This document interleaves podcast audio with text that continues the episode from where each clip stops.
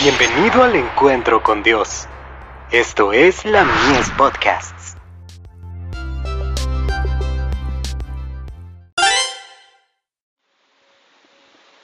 La fe por la cual vivo. El Salvador de los hombres.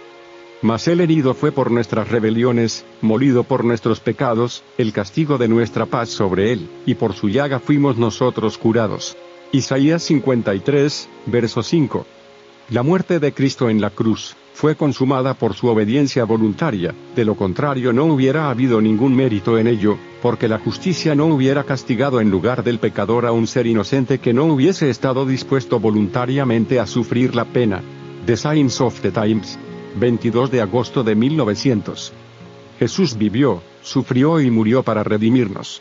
Se hizo el varón de dolores, para que fuésemos hechos participantes del gozo eterno. Dios permitió que su Hijo amado, lleno de gracia y de verdad, viniese de un mundo de indescriptible gloria, a un mundo corrompido y manchado por el pecado, oscurecido por la sombra de la muerte y la maldición.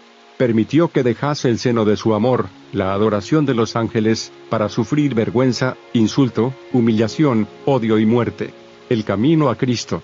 Páginas 6 y 7. La amarga copa estaba colmada para que la bebiéramos.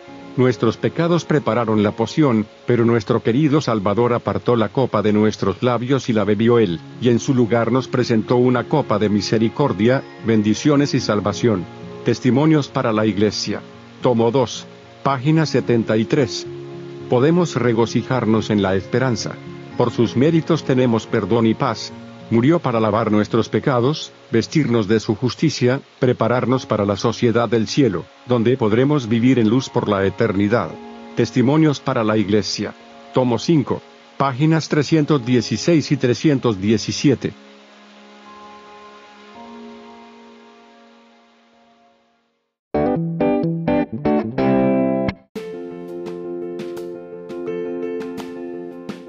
Visítanos en www.ministeriolamies.org para más contenido. Dios te bendiga.